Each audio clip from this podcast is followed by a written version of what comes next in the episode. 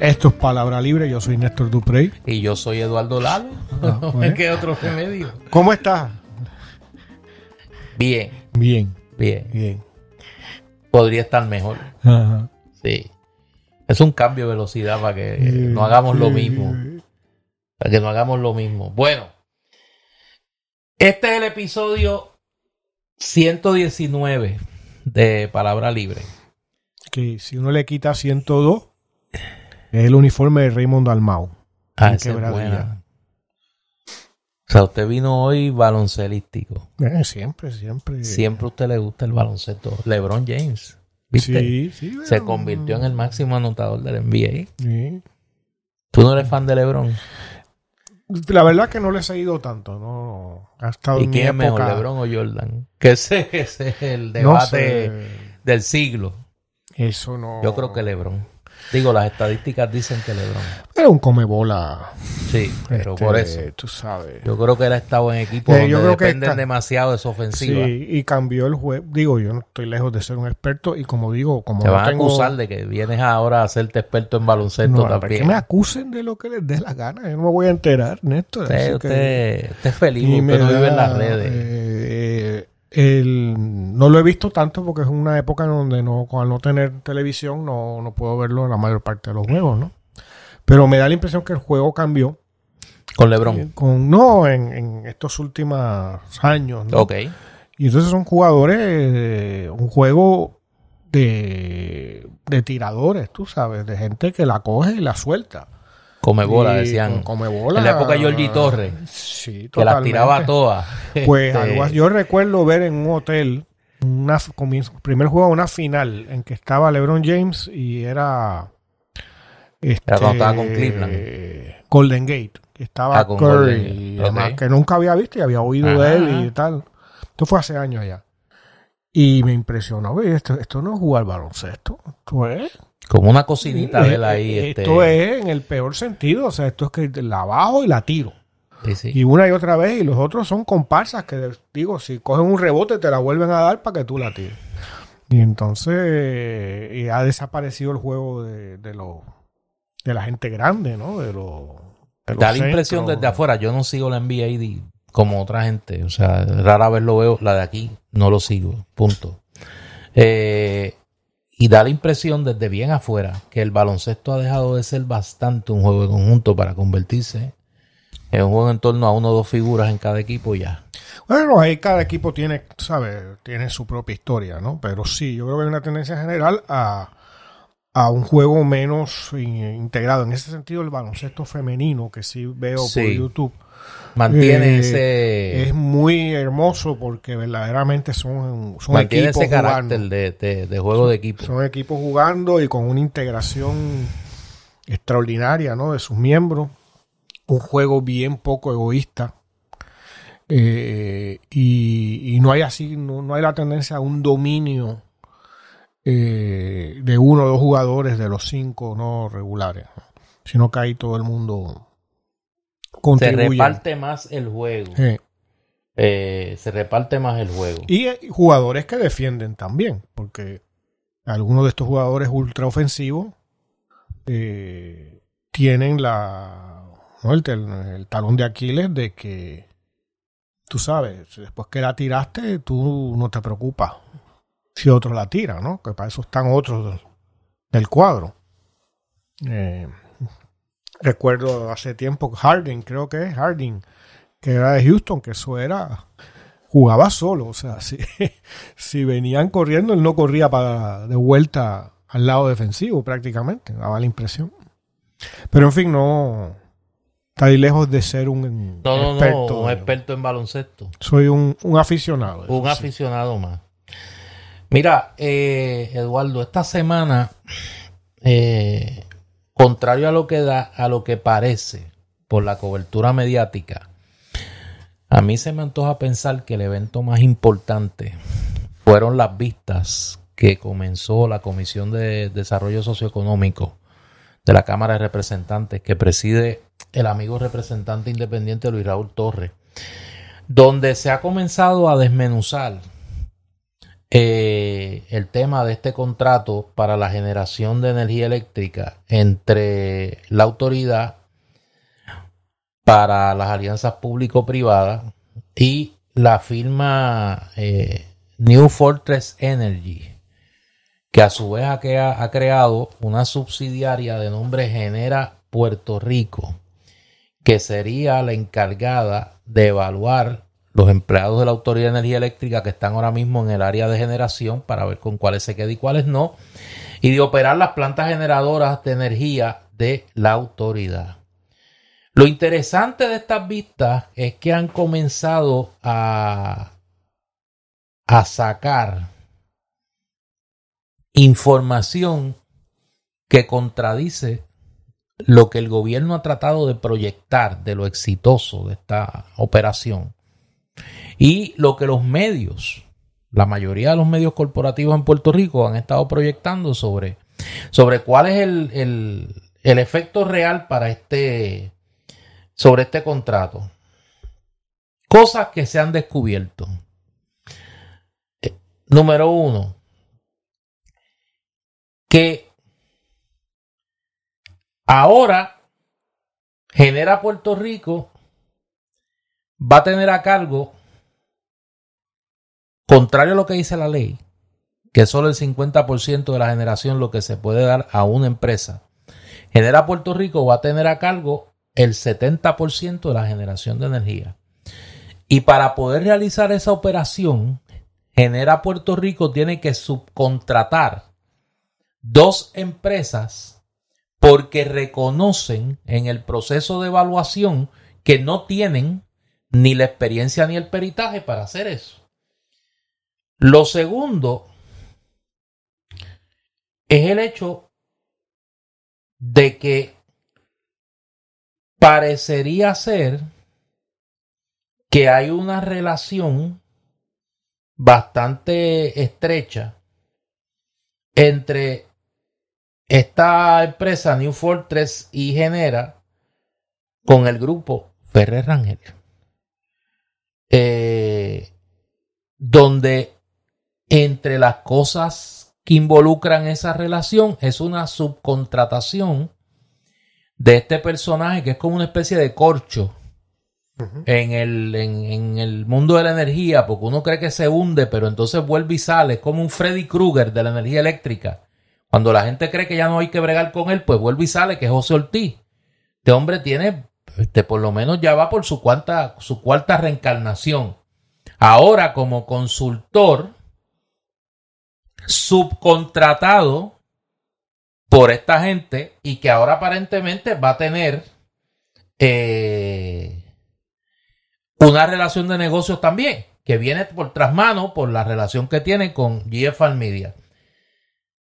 No se explica en estas vistas por qué la empresa Genera Puerto Rico tiene que subcontratar a dos empresas, PIC Group y Black and Beach, Beach, B-E-A-T-C-H.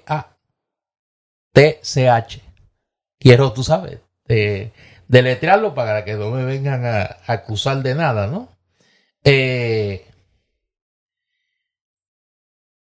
estas empresas realmente son las que van a estar haciendo el trabajo. Por ejemplo, Genera Puerto Rico ha contratado al son de 4 millones de dólares por los próximos seis meses a PIC Group para que evalúe los empleados de la Autoridad de Energía Eléctrica.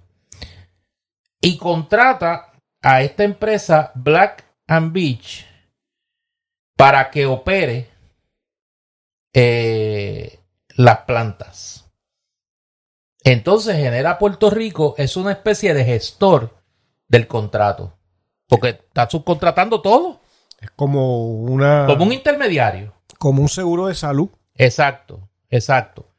Lo curioso de esto, que es lo que sale en las vistas, es que tanto la Autoridad de Alianzas Público-Privadas como la Autoridad de Energía Eléctrica, como los que están detrás de Genera Puerto Rico, sabían que Genera Puerto Rico no tenía ni el personal ni la capacidad para brindar directamente los servicios por los que se le estaba contratando por el gobierno de Puerto Rico. ¿Y por qué se le contrata, Néstor?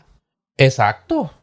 Y entonces, la representación que se hizo en todo este negocio, y por eso hay que ir con cuidado. Por eso que hay que ir con cuidado en esto. Mira qué cosa, Eduardo.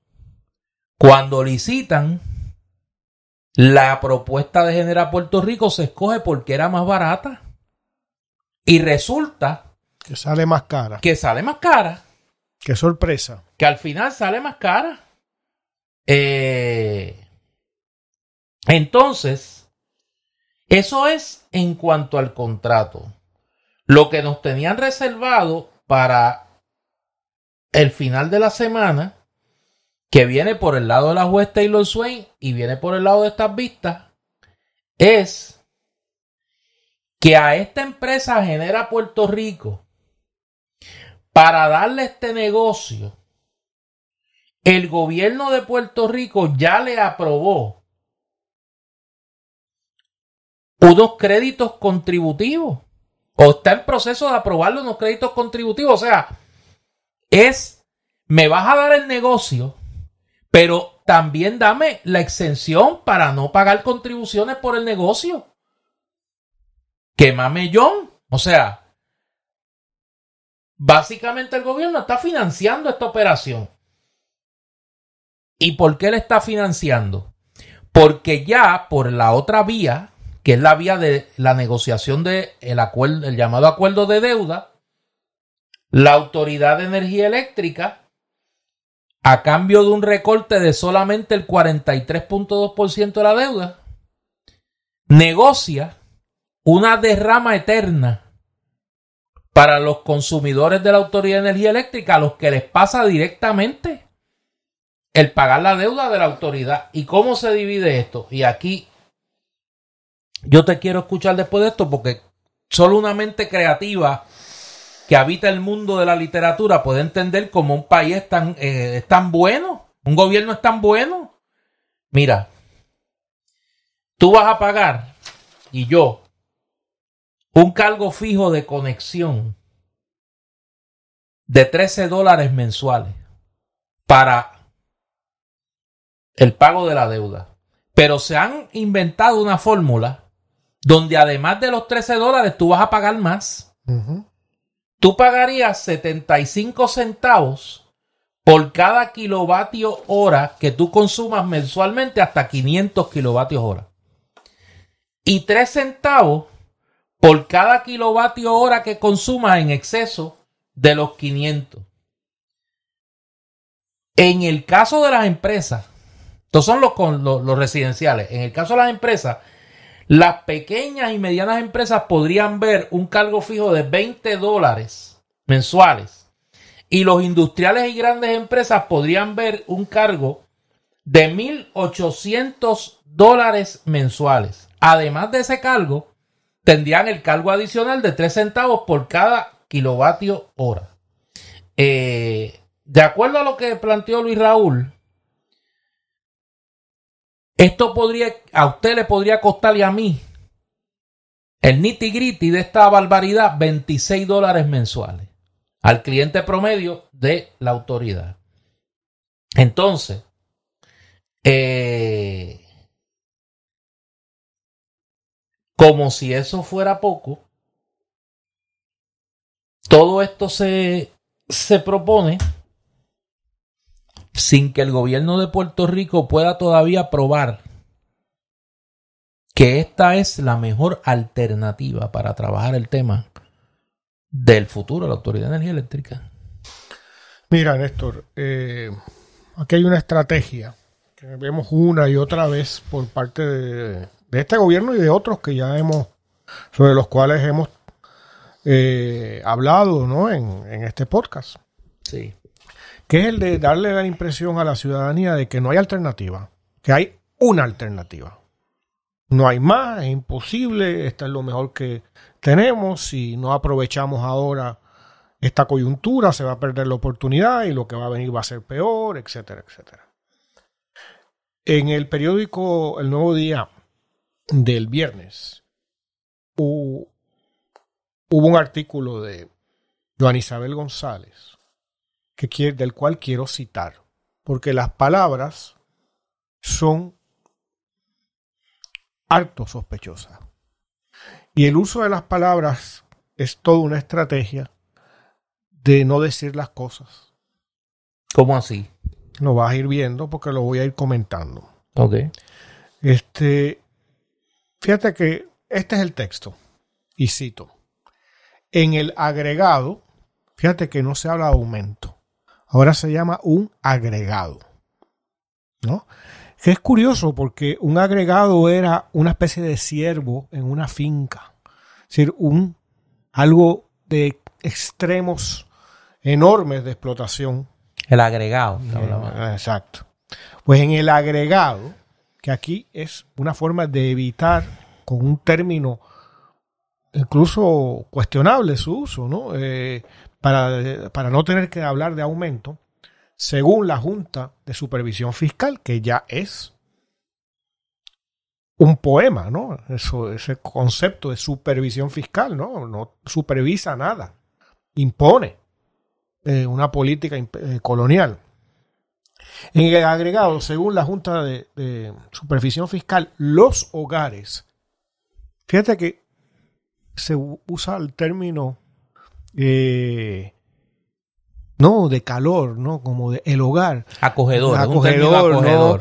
¿no? como de revista de, de decoración. Sí, sí. O sea, no es las personas. Decora tu hogar. No es los que los clientes que tienen que pagar la deuda, son los hogares que estén sujetos.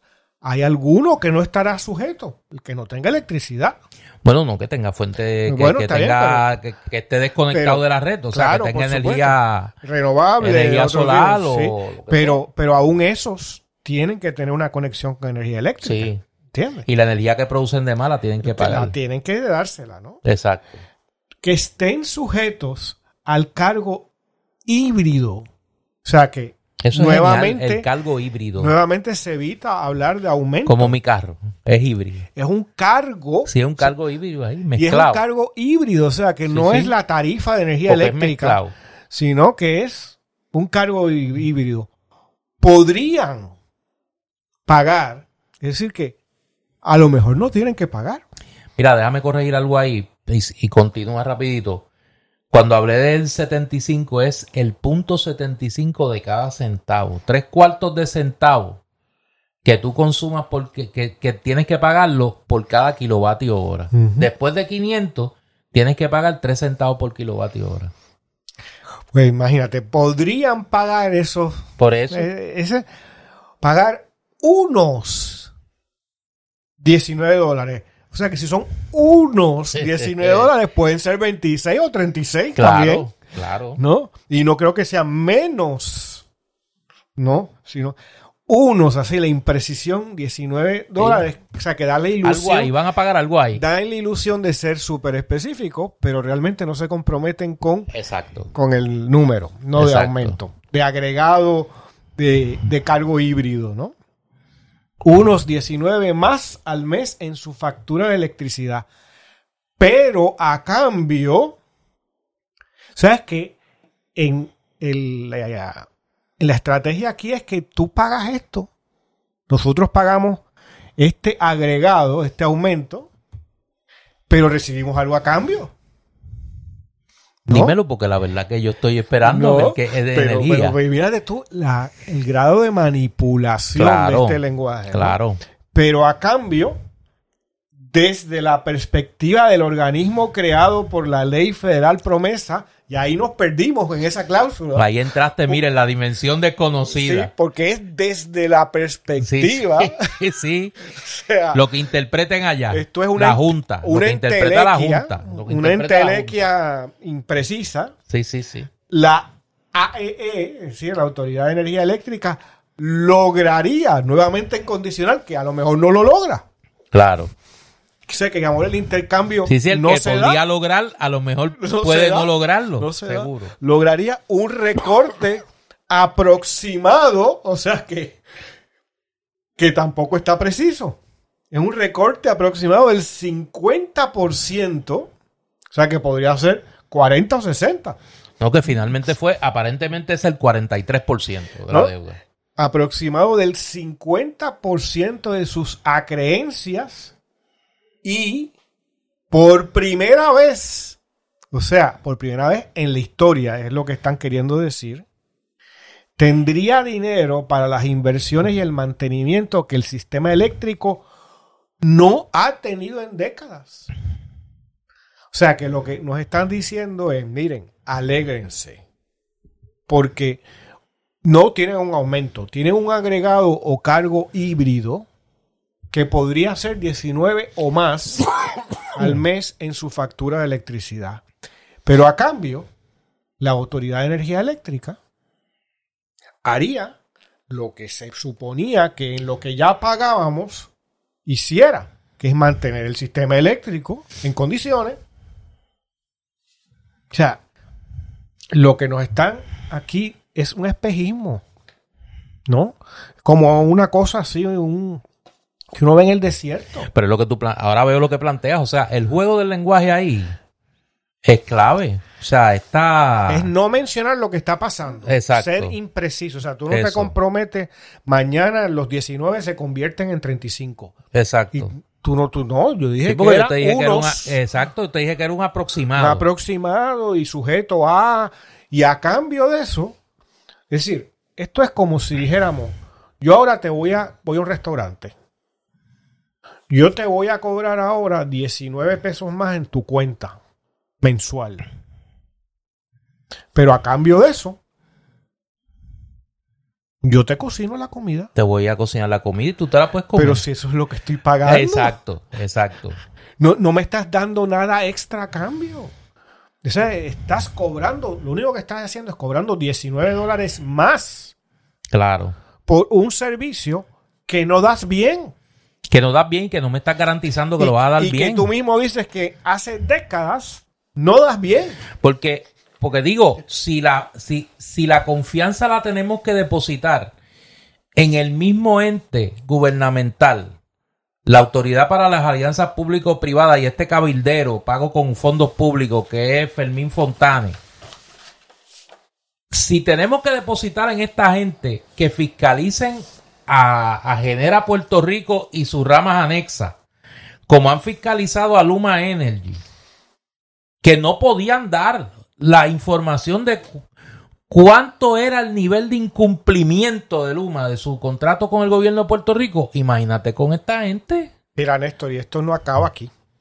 Te tengo Mándame más y más me dos merezco, citas dime. más. Cito, esta es la siguiente. Se trata de un cargo, o sea, no un aumento, es un cargo que de aprobarse en el tribunal permanecerá, o sea, esto es como la unión permanente, ¿no? Permanecerá en la factura de electricidad por al menos, o sea, que Volvemos, volvemos con el condicional, al menos al menos el tres décadas, pero como es al menos, pueden ser cinco. pueden ser cinco. ¿no? Y tanto el presidente de la Junta de Supervisión Fiscal, David Skill, como sus homólogos en el organismo lo saben. Ni siquiera prevaleciendo en la disputa para invalidar, invalidar la deuda de la Autoridad de Energía Eléctrica, el cargo híbrido se eliminaría.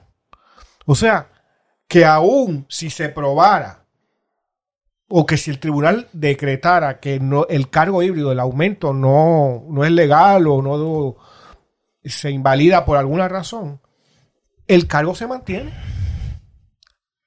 O sea que aunque tú no hayas comido un cheesecake de postre, te lo vamos a cobrar Sí, sí, por las próximas por lo menos tres sí, décadas. sí, anula prospectivamente cualquier decisión judicial que cuestione la legalidad del cargo. Esto y el totalitarismo, ¿hay alguna diferencia? Bueno, no, es que Esto ese- y, y- y- y no, en serio, y Franco, Stalin, eh, tú sabes, Luis XVI, Luis XIV, ¿hay alguna diferencia? Toma excepción de lo de Stalin, pero más síguelo.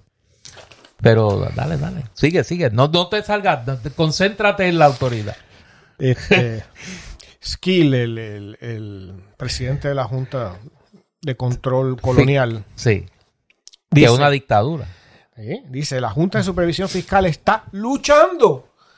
El concepto de lucha de este hombre sí, sí.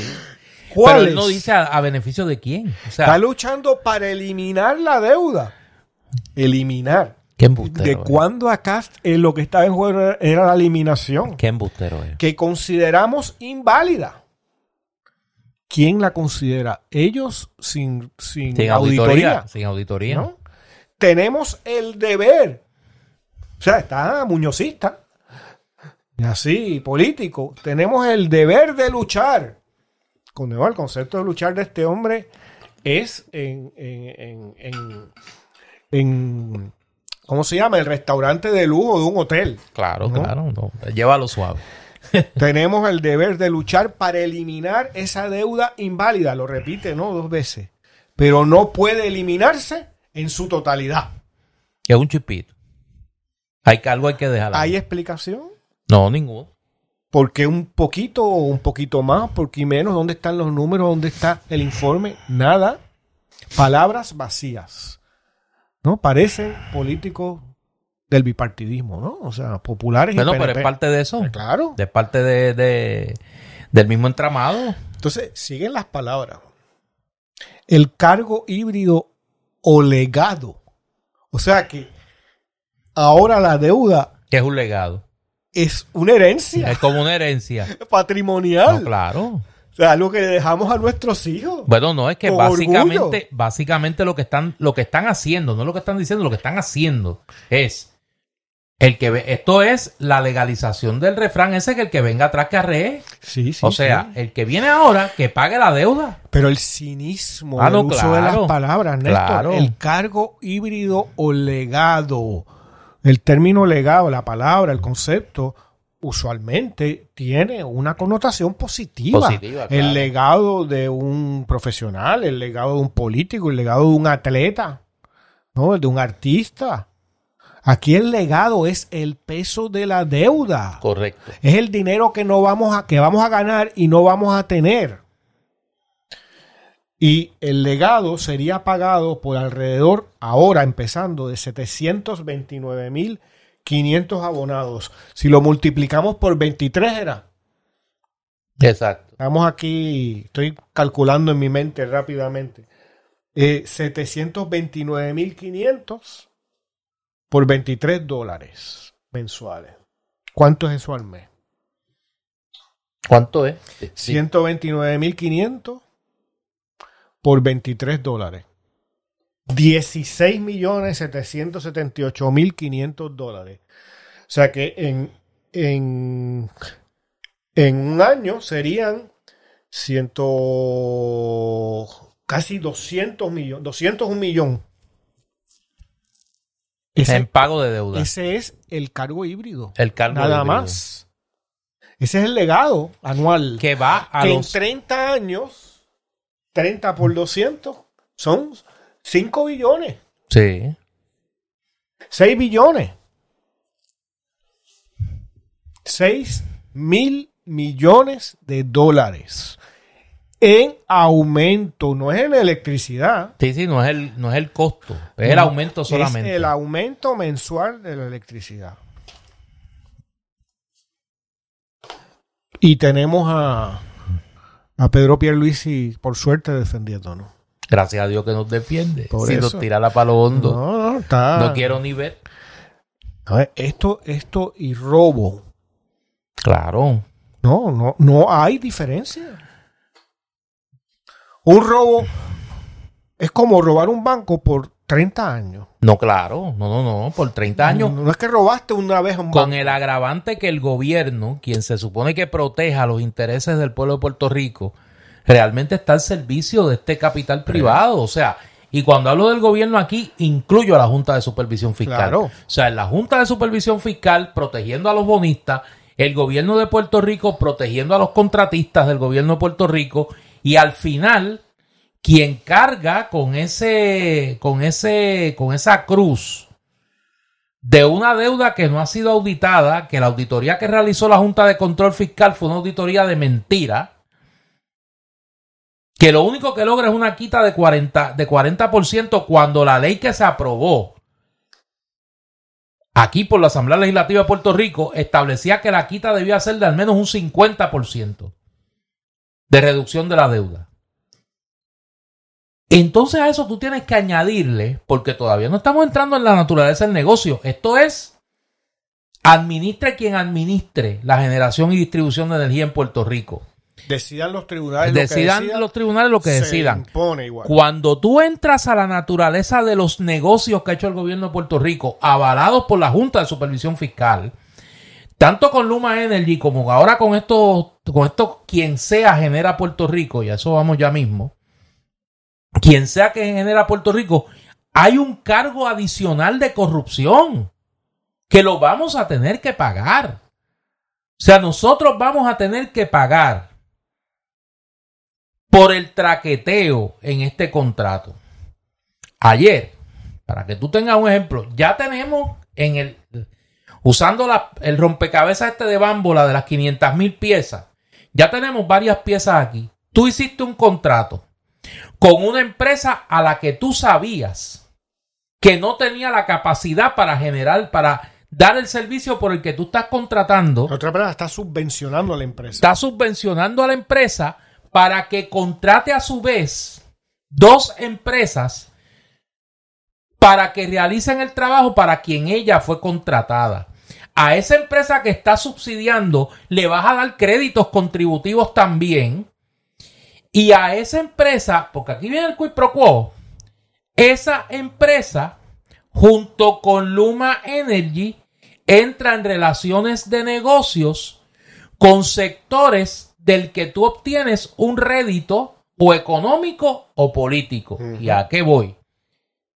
Ayer, el representante Luis Raúl Torres revela que como parte de esa investigación a la que estamos haciendo referencia en la Cámara, va a investigar el posible vínculo del grupo Ferrer Rangel con New Fortress Energy.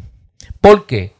Porque en las vistas públicas surge a preguntas de la comisión que el principal ejecutivo de New Fortress admite que José Ortiz, esta especie de, como hablábamos, este corcho, como dije, estaba brindando asesoría a New Fortress Energy.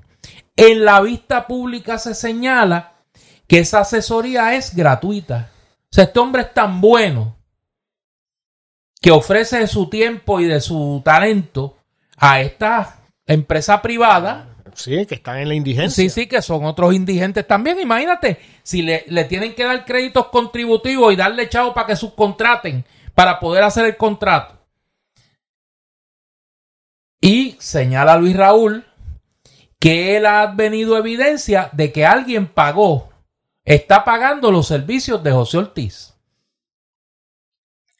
Y la duda que se trasluce en lo que eh, el representante y amigo Luis Raúl Torres dice, es que quien esté pagando los servicios de José Ortiz y los esté brindando a New Fortress es el grupo Ferrer Rangel. Cuando se entra al portal corporativo del grupo Ferrer Rangel, de acuerdo a una eh, historia que escribe para eh, el querido amigo Jay Fonseca y su, su grupo de noticias, la periodista eh, Cintia López Cabán y Leo.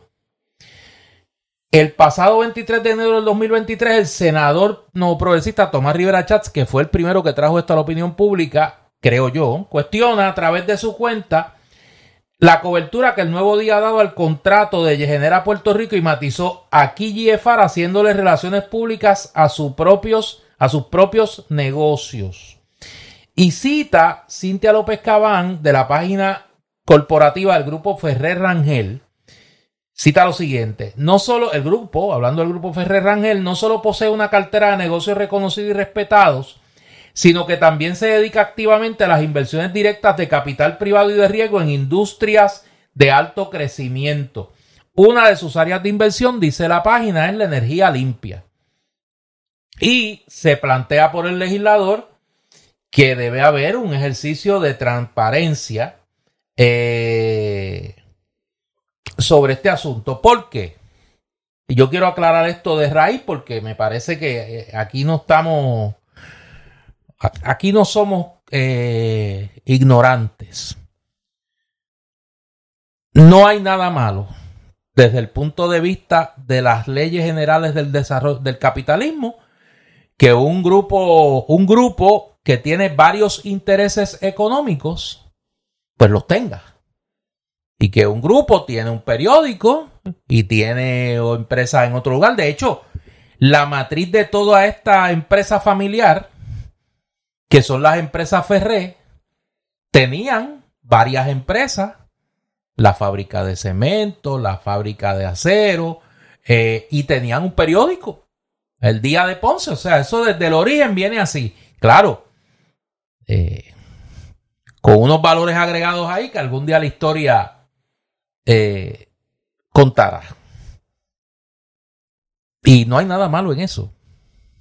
Ahora, donde sí hay un cuestionamiento es que usted tenga un interés económico en un negocio del gobierno de Puerto Rico y a la vez usted lo esté cubriendo en las páginas de su periódico sin revelarle a los lectores que usted tiene un interés en ese negocio. O sea, porque habría que cuestionarse la buena prensa que ha tenido Genera Puerto Rico, la falta de fiscalización que ha tenido Genera Puerto Rico en las páginas de ese periódico sin que se sepa si es cierto o no que ese periódico y el grupo al que pertenece el periódico tiene un interés de negocio, no solo en Genera Puerto Rico, en Luma Energy.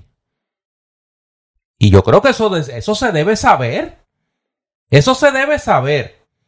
Y la pregunta que hace el legislador que me parece que es muy correcta, es si en realidad el grupo Ferrer Rangel está contratando personas para que en realidad brinden servicio a Luma Energy por un lado y a New Fortress Energy porque tiene un interés de negocio en ambas empresas que están, que están contratando con el gobierno de Puerto Rico. Y me parece que eso es, eso es un asunto que mire, al final de cuentas es para beneficio de la credibilidad del medio.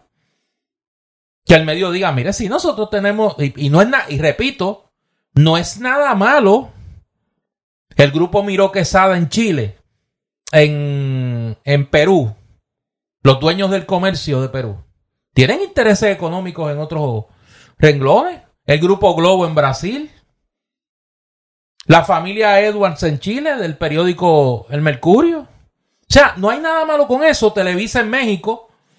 O sea, no hay nada malo con eso. Lo que debe haber es un ejercicio de transparencia. Porque no es lo mismo que usted me publique un artículo como un artículo de periodismo sin interés y usted me publica un artículo que es realmente un artículo de relaciones públicas porque usted tiene un interés económico ahí. Y a mí me parece que el planteamiento que trae el legislador, repito, que de entrada no es ni legal ni incorrecto. Lo incorrecto, y lo dejo ahí, es la falta de transparencia. La falta de información a quién? Al consumidor de la energía que va a engrosar los bolsillos de estas dos empresas y del periódico que me cuenta la versión de la historia que yo me tengo que tragar para no descubrir y por eso, gracias a Dios, por la prensa alternativa, todos estos detalles y, a la, y al, al trabajo de Luis Raúl Torres. Y menciono a Luis Raúl y digo, ¿dónde están los demás? ¿Dónde están los demás? Que han dejado a Luis Raúl Torres solo en este ejercicio. Pero que ha hecho un gran trabajo Luis Raúl en este aspecto y ha puesto al pueblo de Puerto Rico claro al pueblo de Puerto Rico que, lee las redes sociales, al pueblo de Puerto Rico que sigue los medios alternativos, porque lamentablemente ese es un problema en los medios tradicionales. No lo va a ver. ¿Sabes que hay otro que abandona, nos deja solos esta semana también cuando esto pasa? No, ¿quién? Nuestro excelso gobernador. ¿Dónde anda ese muchacho? Que salió a, a convencer a Manchin sobre la estadidad. A Manchin. Eh, un nuevo caso. Antes, lo dejó hablando solo allí. Antes de que, que obviamente sabe que es perder el tiempo y recursos del gobierno. Yo, eran unas vacaciones a mitad de semana. Sí, sí. Y que le permiten no tener que confrontar a la opinión pública No, sobre no, estos anda contratos, huyendo. siempre está, como dices tú, ¿no? A la- en la huida. Pero él dejó su presencia omnisciente. Eh, esta semana los empleados públicos, una buena mañana, Ah, sí. llegaron sí, a sus trabajos. Oye, y eso no es ilegal. Bueno, si hubiese, si este fuese un país de ley, Y, y- eso y- sería ilegal. Y el sastre que, que No por está eso. en el Departamento de Y Justicia. eso la ley lo prohíbe, pero como no hay quien haga cumplir la ley en este país, pues, pues pasa lo que pasó. Mira, la gente prendió sus computadoras y tenían un correo electrónico. Las computadoras que pagamos nosotros, con, que se pagan con fondos públicos, en horas laborables, tenían un video de la campaña del gobernador. Pero, Pago con fondos públicos también. y hay algo todavía peor, porque el video tengo entendido que dura siete minutos. No, no, no. Tú- nadie trabajó esa mañana. No, no, no, eso porque, porque- el sopor que No, no, generó no, no, eso, no. Y el, el daño emocional que le dio a la que, que- que le dio a la gente por ver eso. ni con tres cafés, las No, no, no, mira, no hay que cafetería que pueda atender un daño como ese.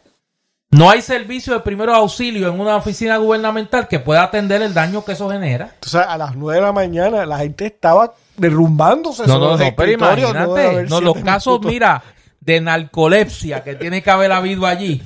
Narcolepsia súbita.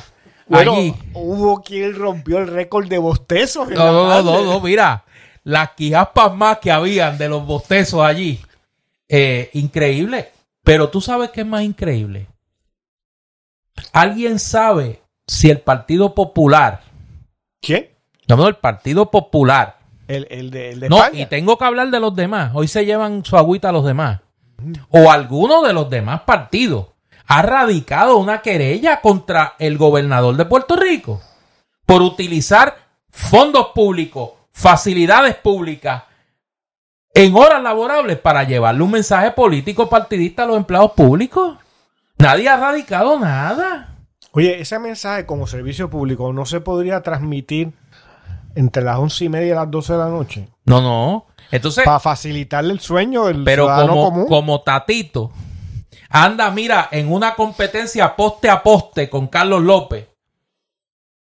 Eso es, mira, Carlito pone un paquín, Tatito le pone otro. O sea, a ver quién de los dos se queda con la alcaldía de Dorado y ni hablar. En Golden City. No, no, no, ahí. no, ni hablar del presidente del Senado. Que ese hombre dice que ha tenido que cambiar tres veces el teléfono porque se lo han dañado de los mensajes ¿Ah, sí? escribiéndole del entusiasmo que cunde. Mira, cunde el entusiasmo con esa candidatura de Beibito Alma. Y entonces los grandes problemas del país que tienen que ver cero con el Partido Popular, cero, cero, ellos no hablan de eso. Mire, ni para apuntarse una políticamente lo hacen, ni aunque fuera por oportunismo lo hacen. Porque nadie dice, mira, vamos a radicarle una querella al gobernador en el Contralor Electoral y pongan a trabajar a Walter. Ese pobre hombre que ha tenido que pedir, enmiéndenme la ley para que no sigan habiendo fraude con los comités de acción política. Y tú has visto a alguien que diga, mire, vamos a atender la recomendación del Contralor Electoral y vamos a radicar esta pieza ¿Y legal. por qué será? Por eso. Pero ni hablar del tema este de Luma y de New Fortress. No lo tocan ni con una vara larga. Y, y esto de Pierluma, de este descaro, porque de verdad que es un descaro, que no reciba una reacción vigorosa de la oposición, es una señal. Es una señal. Y ni hablar de, cómo se ignoró en los medios. Yo pregunto, si esto lo hubiese hecho un gobernador del Partido Popular, si esto lo hubiese hecho Carmen Yulín, que era como que la poster child de mucha gente aquí, si de momento las computadoras del municipio de San Juan aparecían con un video de Carmen Yulín, mire, le estarían quemando en la hoguera. En la hoguera, allí en la Plaza de Alma, estarían quemando a Carmen Yulín. Se hubiera tenido que exiliar a Corea del Norte. Ah, no, no. Allí con el Pero, amigo. ah, pe- pero el gobernador Pierluma hace esto, nadie dice nada. Es como un chiste, es como un chiste, es como lo del tiro en Aguadilla. Aquí le meten un tiro, y lo dije aquí, le meten un tiro a alguien y casi, casi le echan la culpa al que le Bueno. pegan el tiro. se metió en el medio de la dirección de la bala. Ah, claro, pero entonces, Nos quejamos cuando se plantea que aquí hay un contubernio de los medios de comunicación y la clase política en Puerto Rico y los sectores económicos que se benefician. Oiga, que es bien difícil no creer que ese contubernio existe cuando se ignoran de una manera tan descarada serias violaciones de ley. Serias violaciones de ley, en este caso, el uso de fondos públicos para fines privados, fines políticos partidistas. Pero quizás somos tú y yo los que estamos mal. No, sabemos que no estamos equivocados. Quizás somos tú y yo, Eduardo, los que Pero lo que nos muestra un caso como este, una vez más, es la sensación de impunidad que vive esa clase política. Es increíble. O sea, eh, yo me pregunto, el, sastre ese que, está en el Departamento de Justicia, el modisto, ¿ha procesado a alguien en estos dos años y pico? Porque hay como 10 alcaldes que han sido procesados y él no se ha enterado, estaba todo bien. Eh, hay varios legisladores, ¿no? Que han tenido problemas, ¿no? Sí. Eh, y que ahí nadie se entera. Bueno, no, y, y no me hables de la Contralor que se fue allá a la prehistoria a los años de Ricky Rosselló y de Alejandro García Padilla, que eso es, mira, el ayer que canta. Eso es el ayer que canta. O sea, ella está investigando una malversación de fondo de los buenos años de García Padilla. Como dirían mis amigos los populares, los buenos años de Alejandro García Padilla. Y ni hablar de Ricky Rosselló, que solo uno lo habla y cree que fue el siglo pasado. Oiga, y no se le ocurre a esta señora desde allá de su exilio en, la Florida. Hombre, que el guisamento. Por eso. Es demasiado poderoso. Oye, aquí se denuncia un escándalo de corrupción casi diariamente y ni hablar de los que han procesado en el foro federal. Que ya ha sido, mira, más ausente que el hijo de Charles Lindbergh en todo esto. Pero lo que pasa es que esa gente, está Valdivieso, ¿no? En la Contralora. Yesmin. Eh, su, la fortuna de su familia por generaciones se genera por estas prácticas. Son, son la casta puertorriqueña. De allá de Ponce, son, ¿verdad? ¿Entiendes? Entonces, pues, ese es el modus operandi. Eh, que eh, beneficiarse con impunidad. Que era este. Y eso se le llama ser un profesional de éxito en ese circuito. Que en ese era, círculo republicano de eso de la vieja escuela. Ay Dios. O sea que, pues, esa, eso es lo que tenemos frente a nosotros. Nuevamente, si esta sociedad puede tener algún grado mínimo de esperanza, es uniéndose en una unión de mínimos, con gran generosidad y gran desprendimiento y valentía, y tratar de vencer al bipartidismo en las próximas elecciones. Sin eso es más de lo mismo, no es más. El cargo híbrido se va a multiplicar por todas partes. Ah, no, y el robo va a seguir. ¿Entiendes? Vamos a tener un legado más grande. Y, el robo, el saqueo eh, y el contubernio este que está destruyendo eh, al país con su variante mediática de la plugola, que no es payola, que es plugola, hay que corregirlo. Eh, y agradezco a todas y a todos los expertos en el campo de las comunicaciones y del derecho en esta área que me escribieron y nos escribieron esta semana corrigiéndonos sobre ese término. O sea, es plugola. Yo no sabía que ese término existía.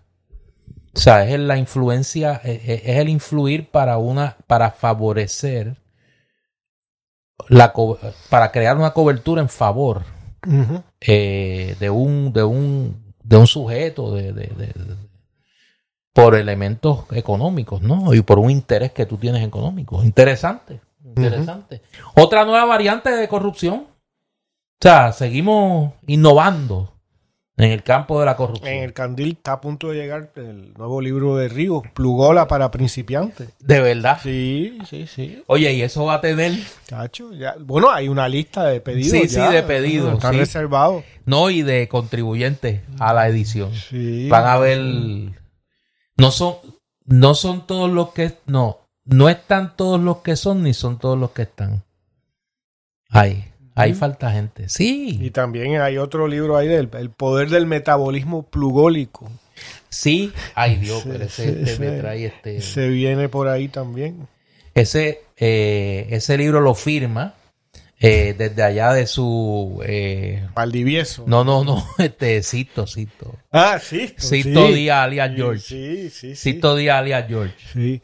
Oye, me dicen que ha mandado un varios carry out a, a Bámbola. A Bámbola. Sí. Oye, tengo algo de Bámbola esta Los semana manda a pedir que te va calle. a gustar. Sí, digamos, sí, sí, sí, para llevar. Para llevar. Sí, sí, sí, para llevar. Mira, ya que trajiste a Bámbola, vamos Mira, a y eso, el dicho sea de paso, es otro nicho de empresarismo que le doy a nuestros oyentes. El, el ser el, el, el, el que lleva de Bámbola a la prisión federal objetos, tú sabes, un delivery, el, el delivery. Sí, eh, de yo- eso ha habido, mira. Porque eh, algunos no pueden salir ahí a comprar No, ya no, después no, pero mandan, mandan gente, mandan Sí. gente. Mandan gente. Eh, mira, la en el candil esta semana, oye, ayer, pausa cultural, estamos ahora. sí, estamos en la pausa No, cultural porque ya trajiste a Bámbola, vamos a aprovechar y vamos a Y al hacerla. candil también. Y al candil. Mira, eh, ayer fue la actividad con Dani en el candil. Sí, la pausa para la poesía y y este haber y celebrando el aniversario, no, estuvo buena, estuvo buena, estuvo buena, estaba llena. Y Dani, como siempre, a la altura. O sea, acuérdate que esta es la semana, mira, que el comercio nos obliga, como dicen los macetas, el comercio nos obliga eh, a hacer una pausa. Mira, pues en el Candil, esta semana, después del éxito de esta actividad de aniversario con Dani, hoy a la una de la tarde se presenta el libro Versos Descalzos para Milena, Reflexiones Poéticas de Rafaelo eh, Martí. Y a las 3 de la tarde se presenta el libro Mis Doctoras con G, como de Doc. Sabiduría canina para esta perra vida, de Emily Cabán Delgado. Dice que es una lectura liviana pero profunda, donde nos llevan con ejemplos prácticos y relatos cotidianos a observar y aprender de esa parte tan hermosa de la naturaleza como son los animales, que son las mascotas. Esto es a las 3 de la tarde y mañana domingo, mira, esto es, parecería ser un instant book Ajá. de la situación del Partido Popular. No me digas. Sí, se llama El desafío de los seis a las 3 de la tarde. Sí, eso es, mire, la carrera por la presidencia del Partido Popular. Tú sabes que se ha encontrado una nueva obra de Sí. teatro clásico griego. De allá de la Hélade. Siete contra Beibito. No, no, no, al revés, al revés. Beibito contra los siete, Contra- así como sí. este, los argonautas. O sea, Beibito contra los siete. Eh, este libro, El desafío de los seis a las 3 de la tarde, ahora en serio, de Marisa Arrieta y Liliana Rivera, eh, lleva eh, el mensaje de la inclusión, la aceptación a la diversidad y de cómo el trabajo en equipo puede lograr resultados sin importar las diferencias de cada cual. Interesante que se lleve a través de el cuento eh, infantil ya este tema.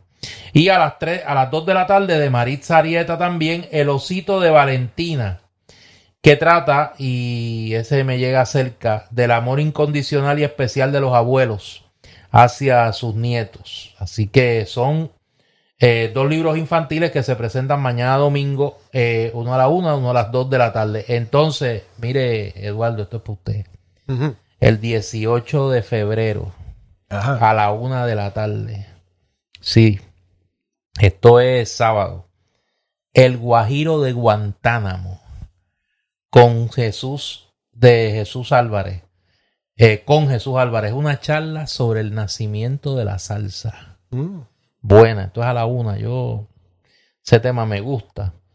Y eh, a las 3 de la tarde, el próximo sábado, ese suena, mire, alguna gente que yo conozco, tres de mis siete vidas de Tamara López Cruz.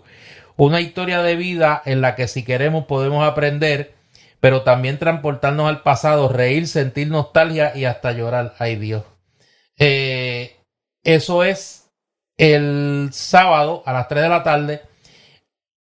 Y el domingo se presentan Yarcanza de Natalie Rosario Ruiz a la una de la tarde y la décima del encanto, una tradición viva en el siglo XXI de Omar Santiago a las 3 de la tarde. Ya sobre eso hablaremos pues obviamente con más detalle la próxima semana. Y recuerde que puede visitar la página del Candil, eh, tanto en Facebook como su página web, para las más recientes novedades, eh, particularmente del área de la literatura latinoamericana.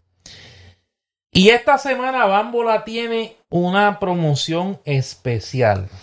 Oye, Néstor, se ha encontrado el juguete que expresa. No, no, no, mira. Luego de varios esfuerzos eh, científicos. Luego de setenta y pico de años de desarrollo. Han logrado, han logrado crear eh, un producto que es de por sí un tratado de filosofía política puertorriqueña. Los ejercicios y juegos de equilibrio juegan un rol fundamental en nuestro desarrollo y pueden definir cómo experimentamos el mundo. Y añado yo a Puerto Rico. En Bámbola consigues diversos juegos que fomentan el desarrollo del balance y la coordinación motora. Uno de estos juguetes lo son las tablas de balance mejor conocida como los wobble boards. Estas tablas de madera promueven la creatividad y el juego activo desarrollando habilidades cognitivas y habilidades motoras gruesas. Tanto niños como adultos se pueden parar en ellas y balancearse buscando equilibrio, al igual que utilizarlas de chorrera y todo lo que la imaginación los lleve a hacer. Mira, ahí es que se pone, mira. Ahí que se pone la cosa mala. La cosa mala, y esta semana, mira, eso puede ser un artículo de primera necesidad. Los Wobble Board, eso. Este, por otro lado, el otro juguete que fomenta el balance lo es True Balance Junior. Y ese es el que tenemos en Bambola la promoción. Estos juguetes se ve sumamente sencillo, pero requiere gran concentración. Ese es el juguete al que nos referimos, que es el juguete de Lela. Eh, a partir de hoy, en la página web de Palabra Libre, palabralibrepr.com, va a estar un video donde se explica cómo funciona este juguete. Consiste en colocar unos discos de colores uno encima del otro.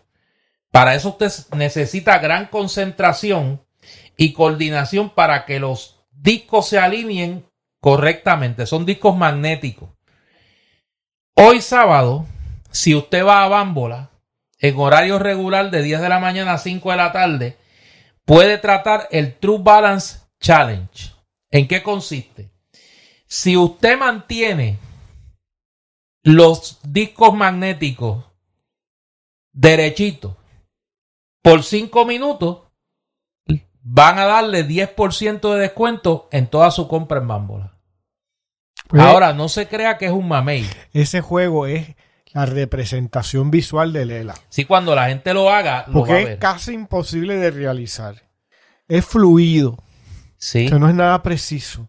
La mayor, el más mínima inestabilidad lo derrumba. Y yo vi en el video que para ponerlo todo así, alguien hizo trampa con la mano izquierda. Sí, no, ahí hubo igual que el Partido Popular ha hecho por, por, desde el 52 con la mano izquierda. Ay, Dios. Lo levanta y luego, pues, la más mínima cosa se derrumba. Pero, vaya bámbola.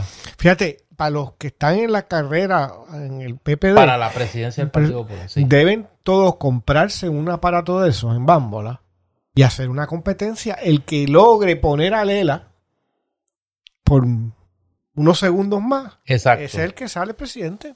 Ese queda electo presidente. Ay, Dios. Mira, eh, obviamente la oferta es por hoy. Vaya de 10 de la mañana a 5 de la tarde, trate el, el True Balance Junior Challenge.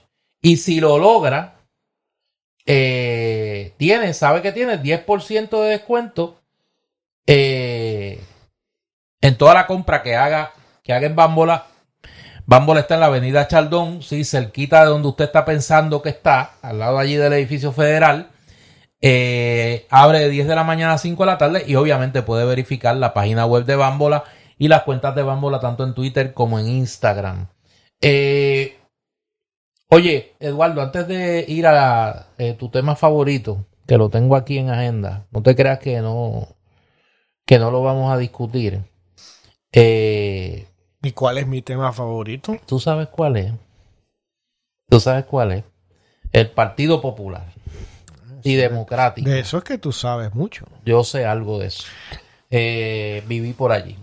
Eh, el pasado jueves tuve la oportunidad de asistir en mi encarnación de profesor de la Universidad Interamericana a la presentación de un libro interesantísimo, eh, Fundamentos Jurídicos de la Educación en Puerto Rico, del doctor Luis Flores Martínez. Este es un libro interesante porque socolor de discutir los aspectos jurídicos que tienen que ver con la educación, que son más de los que uno cree, eh, nos brinda una panorámica de la educación en Puerto Rico, de lo compleja que es, particularmente a la luz de todos los derechos de los maestros, derechos de los estudiantes, todas las responsabilidades legales que el proceso educativo implica. Un trabajo muy enjundioso, pero no por ser enjundioso está en un lenguaje de concreto, muy, muy práctico, muy fácil de leer. Yo lo recomiendo para todos los administradores educativos, para todos los colegas profesores, tanto en el sistema de educación como eh, a nivel universitario, porque yo leyéndolo he descubierto un montón de cosas que jamás pensé que habían sido ya resueltas por los tribunales. Este libro, eh, Fundamentos Jurídicos de la Educación, se consigue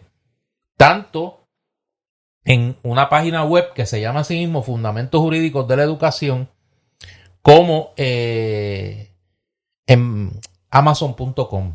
Es un libro, me parece a mí muy completo, muy pertinente, particularmente para el tema, para el área de la educación. Y como hice en la presentación, felicito al doctor Luis Flores Martínez por este gran trabajo. Y hoy sábado, ahorita, para los que nos oyen por la mañana, a las 11 de la mañana en el pabellón de la fama del deporte puertorriqueño que está en el estadio Sisto Escobar, donde deberían de jugar a partir del próximo año los senadores del Normandy o los senadores del Escambrón, rehabilitando el Parque Sisto Escobar y toda esa área y constituirla en un gran distrito beisbolero, como propuso eh, el amigo Carlos Rodríguez Juliá, pues allí se presenta el libro Los puertorriqueños en las grandes ligas, su sexta edición del querido amigo Josi Alvarado. Y le dedica esa presentación a un, como diríamos en ese argot, a un caballete, al maestro Rubén Rodríguez, y no el baloncelista, eh, destacado periodista deportivo del periódico El Nuevo Día, que está en la misma fraternidad de Yossi, más seguro y más social, eh, ya disfrutando en este caso de la jubilación, jamás el retiro. Y va a ser un junte beisbolero interesante. Allí vamos a estar todos los craqueados del béisbol y algunos más. Así que los que quieran darse la vuelta y oigan palabra libre por la mañana, a las 11 de la mañana en el pabellón de la fama del deporte puertorriqueño, va a haber un junte allí eh, interesantísimo. Déjame buscar aquí, Eduardo, porque va a haber otra gente allí que me dijo yo sí. Y como yo soy medio indisciplinado, no quiero que me, no quiero que me regañe eh, después. Eh, déjame buscar aquí. Busque, busque. Espérate, es que se me. Estoy como los programas de radio de antes, se me traspapelan los, las cosas.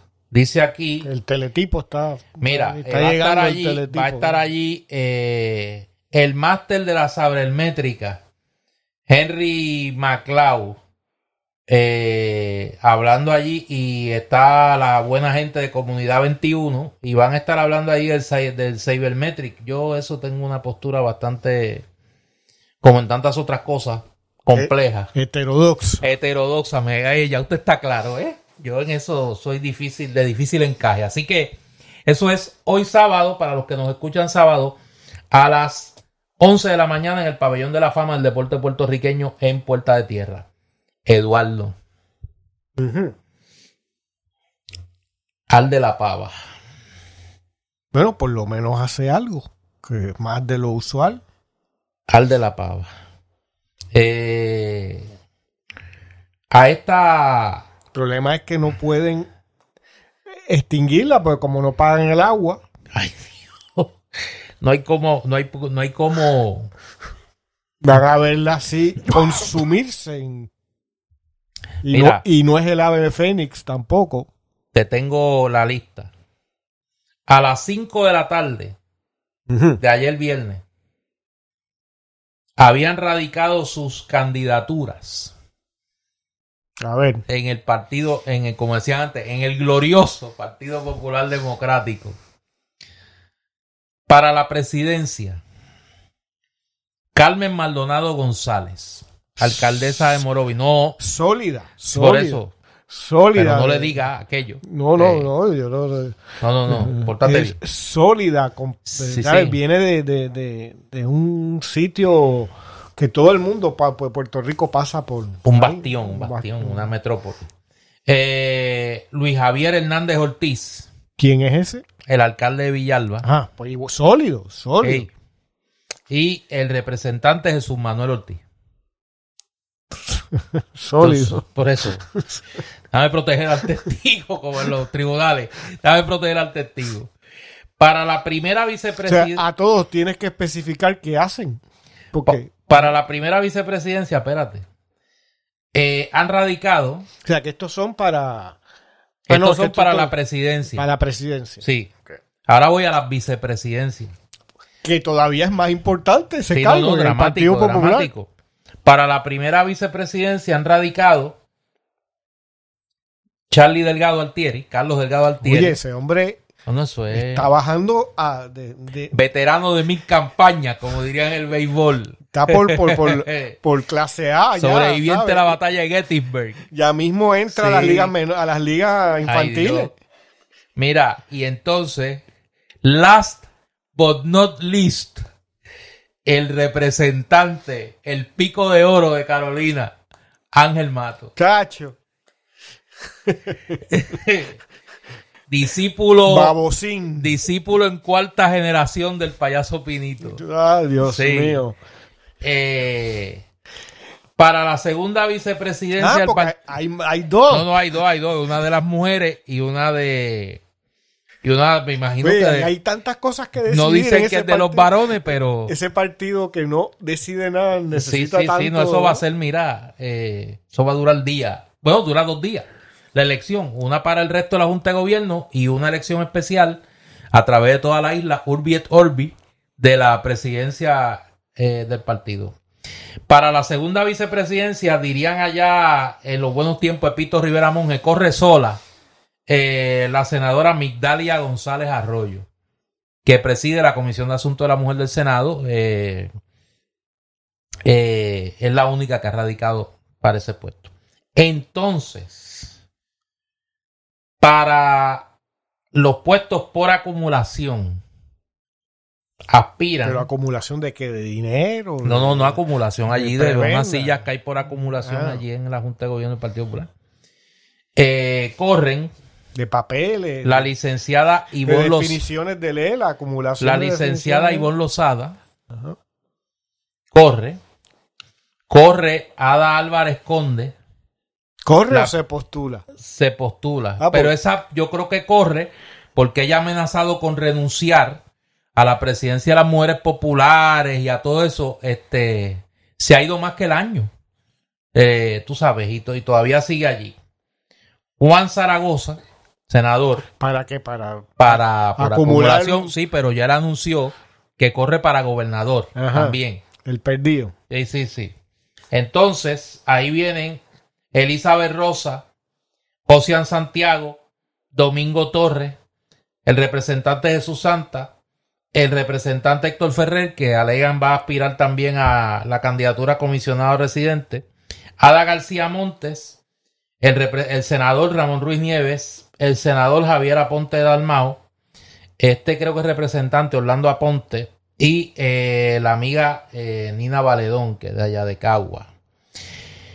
Entonces, Y estos toda esa gente acumula cosas, ¿eh? Sí, van por acumulación. Yo no me acuerdo cuántos puestos hay por acumulación en la Junta de Gobierno, pero antes habían unos cuantos. Antes eso empezó por tres, después eran cinco.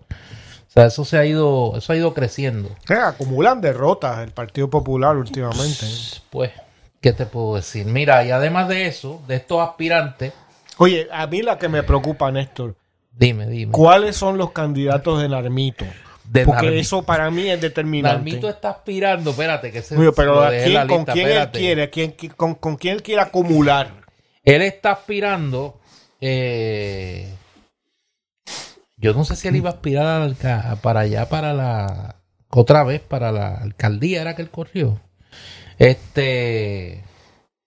Pero aquí en la elección esta de la Junta de Gobierno del Partido Popular no está. su, ponga, es el que te publique preocupa a su ti. papelito, Y su es papeleta, militar, ese hombre es militar. que le tome una foto a la que tiene papeleta liderato. y por eso mismo yo voto. Ay, Dios. Porque ese es el futuro del Partido Popular. Mira, Narmito. a eso tienes que presente añadirle. y el futuro. A eso tienes que añadirle a José Luis Dalmau, el presidente actual del partido, que anunció que no va a aspirar a la presidencia del Partido Popular en un gesto desprendido de generosidad y de Ese quiere ganar, magnanimidad. ese quiere ganar la final sin pasar por Sí, la sí, semifinal. eso. Ese quiere que le den un bye, que le den un bye.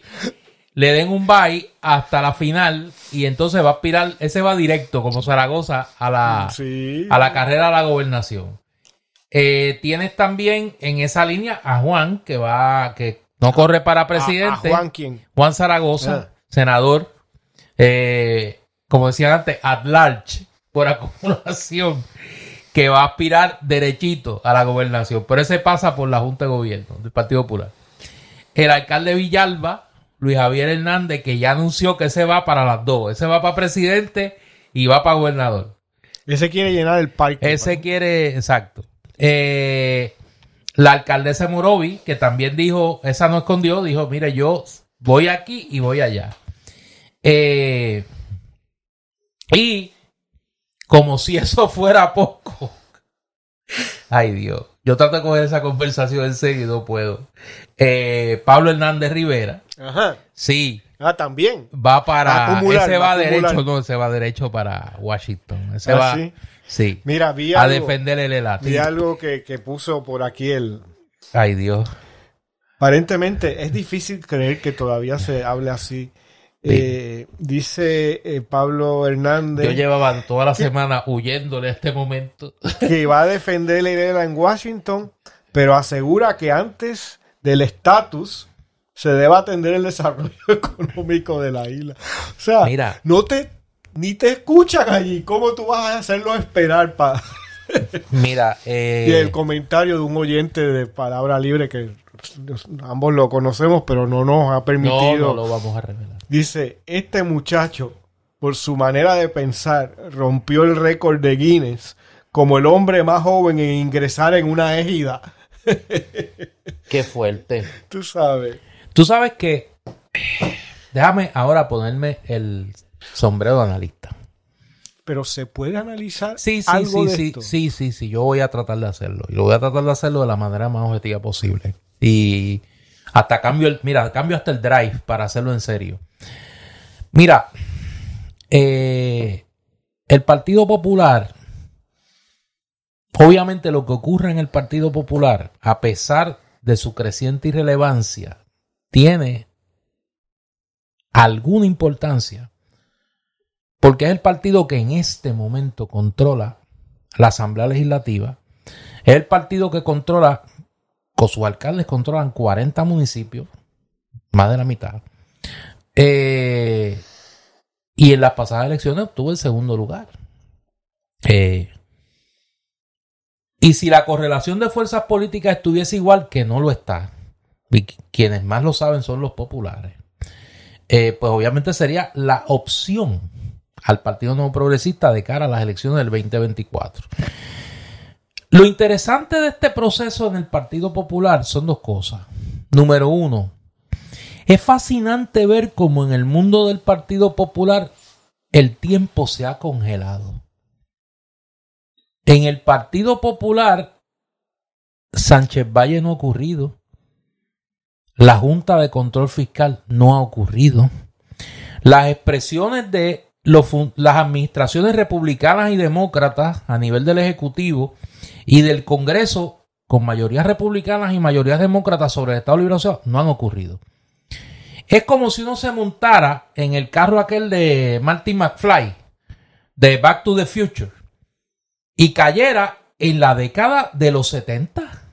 Porque ya ni del 80, de los 70. O sea, donde usted puede hablar del Estado Libre Asociado con un brillo y un esplendor que esconde en la retórica la realidad colonial. O sea, en esa época usted podía, como dice los abogados, en arguendo, pues decir, mire, no, él es un pacto y, eh, y, toda esta cosa y es el instrumento para el desarrollo económico porque la autonomía fiscal nos provee los mecanismos para proteger, para promover la, atracción de industria y toda esa cosa. Yo tengo el discurso fresquecito. Pero eso usted lo podía decir en la década de los 70. Ahora es una falta de respeto a la inteligencia.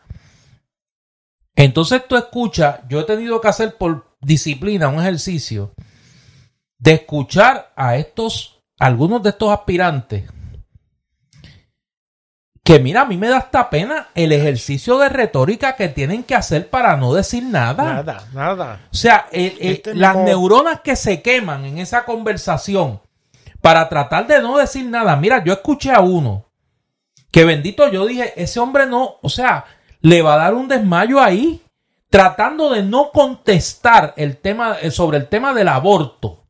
Olvídate de Lela, del aborto. Y entonces yo digo, bueno, pero esta gente no solo no pasó eso, no solo no recuerdan las vicisitudes que pasó Charlie Delgado por querer ser más derechista que el doctor César Vázquez en la campaña electoral pasada y tratar de cortejar el voto conservador fundamentalista en la elección, en los debates, para después estarse contradiciendo y diciendo una cosa hoy y otra mañana y el costo electoral que eso tuvo. Néstor, es que para decir las cosas más sencillas, como tú dices, que no pueden ni afirmar, una pregunta de sí o no, no la pueden contestar. No. Si es como esto mismo que te acabo de citar de, Pablo Hernández, ¿no? De que yo no voy a hablar del estatus en Washington. Entonces, ¿de qué tú vas a hablar? ¿No? O sea, ¿Qué es lo que transmite esto? Ese vacío, ese no tener contenido de las palabras. Que la única razón de tú estar de candidato acumulador es que quieres ser un acumulador de dinero ganado de nosotros por no hacer nada, vivir del privilegio de ser político. Pero en la realidad no, porque yo no puedo hablar. Primero, no hablemos por hasta que no se desarrolle económicamente, ¿cómo se va a desarrollar si no se aborda el estatus?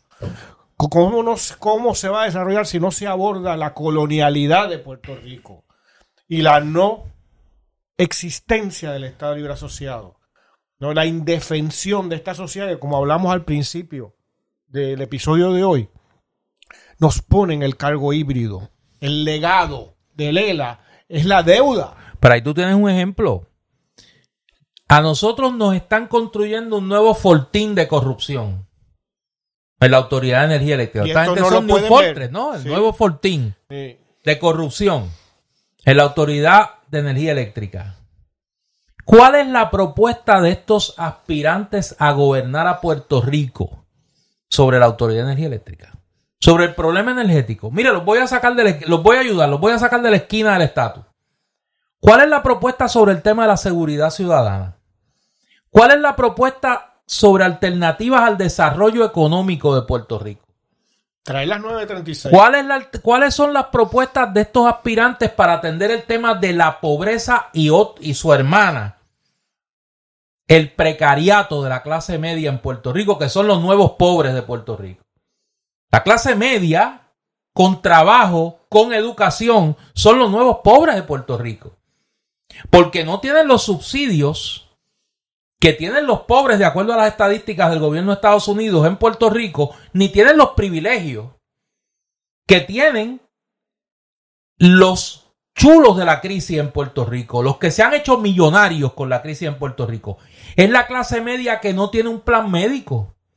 Es la clase media que por no tener plan médico no tiene acceso ni a servicios de salud mental y emocional, ni a operaciones de enfermedades catastróficas, ni a ninguno de los servicios de salud esenciales.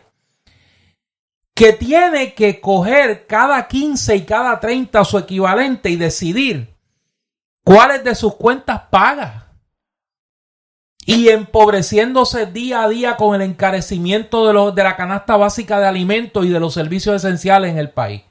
¿Cuál es la propuesta de ese equivalente en el siglo XXI al jíbaro que está en la bandera del Partido Popular de estos aspirantes? Mire que lo saqué del estatus, no me pueden acoger, está Duprey con la cantaleta, la soberanía y, el, y la libre No, no, no, no. Bajo sus propias reglas de esconder el problema colonial, ¿cuáles son las alternativas que ustedes tienen? para los problemas del país o de qué trata esa conversación el Partido Popular. ¿De quién se siente en la silla? ¿De quién va a firmar los contratos? ¿De quién va a ser el director regional del Fondo del Seguro del Estado? ¿A quién le van a dar la dirección de la región educativa X, o Y o Z? ¿O quiénes son los nuevos Anaudi que van a llegar? Sí, los nuevos Anaudi. Porque todavía hay de esa camada, de esa clase graduanda, hay una gente por ahí y busque quiénes están detrás de esas candidatas y de esos candidatos. Búsquelo. No se conforme con el candidato porque detrás de la cara vienen los corruptos. Detrás de la cara vienen los inversionistas políticos. Y mi consejo a mis amigas y a mis amigos del Partido Popular. Tienen la última oportunidad de demostrarle al país que pueden ser instrumentos de cambio. No lo van a hacer.